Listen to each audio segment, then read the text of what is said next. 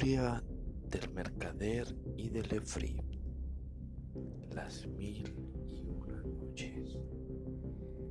Sherezada dijo: He llegado a saber, oh rey, afortunado, que hubo un mercader entre los mercaderes, dueño de numerosas riquezas y de negocios comerciales en todos los países.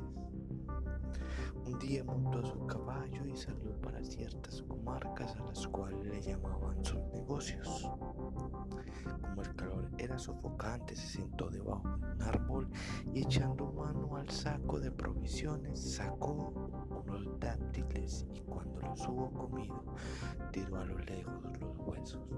Pero de pronto se le apareció un efrip de enorme estatura que blandiendo una espada llegó hasta el mercader y le dijo, levántate para que yo mate como has matado a mi hijo.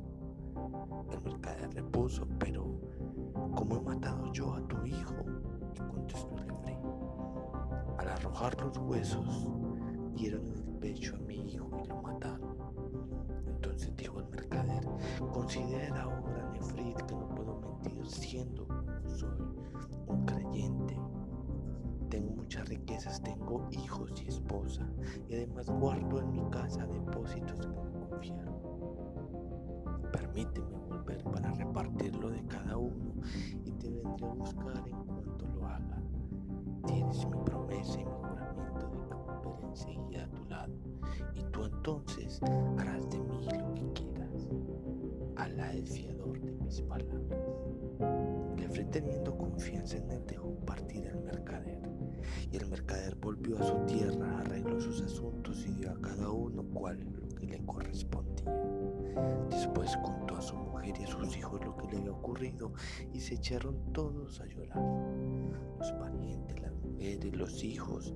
Después el mercader hizo testamento y estuvo con su familia hasta el fin del año.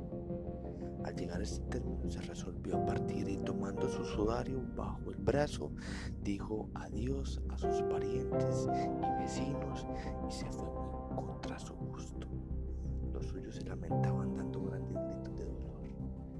En cuanto al mercader, siguió su camino hasta que llegó al jardín en cuestión y el día en que llegó era el primer día del año nuevo. Mientras estaba sentado su desgracia, he aquí que un jeque se dirigió hacia él, llevando una gacela encadenada. Saludó al mercader, le deseó una vida próspera y le dijo, ¿por qué razón estás parado y solo en este lugar tan frecuentado por los efrins? Entonces le contó al mercader lo que le había ocurrido con el efrit y la causa de haberse detenido en aquel sitio y el jeque dueño de la gacela se asombró y dijo, por Alá, oh hermano, tu fe es una gran fe y tu historia es tan prodigiosa que si se escribiera con una aguja en el ángulo interior de un ojo, sería motivo de reflexión para el que sabe reflexionar respetuosamente. Después, sentándose a su lado, prosiguió. Por Alá, oh mi hermano, no te dejaré hasta que veamos lo que te ocurre con el Efri. Y allí se quedó efectivamente conversando con él y hasta pudo ayudarle cuando se desmayó de temor, preso de una aflicción muy honda y de crueles pensamientos. Seguía allí el dueño de la gacela cuando llegó un segundo jeque que se dirigió a ellos con dos lebreles negros.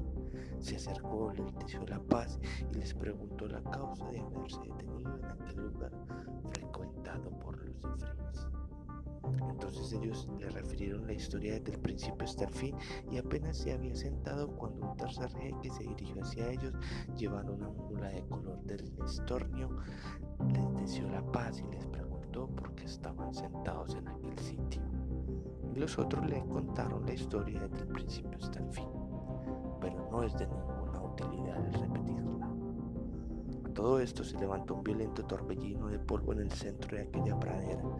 Descargó una tormenta, se disipó después el polvo y apareció el efrit con un alfanje muy afilado en una mano y brotándole chispas de los ojos. Se acercó al grupo y dijo cogiendo al mercader, ven para que yo te mate como mataste a aquel hijo que era el aliento de mi vida y el juego de mi corazón. Entonces echó a llorar el mercader y los tres jeques empezaron también a llorar, a gemir y a suspirar. Pero el primero de ellos, el dueño de la gacela, acabó por tomar ánimos y avanzó.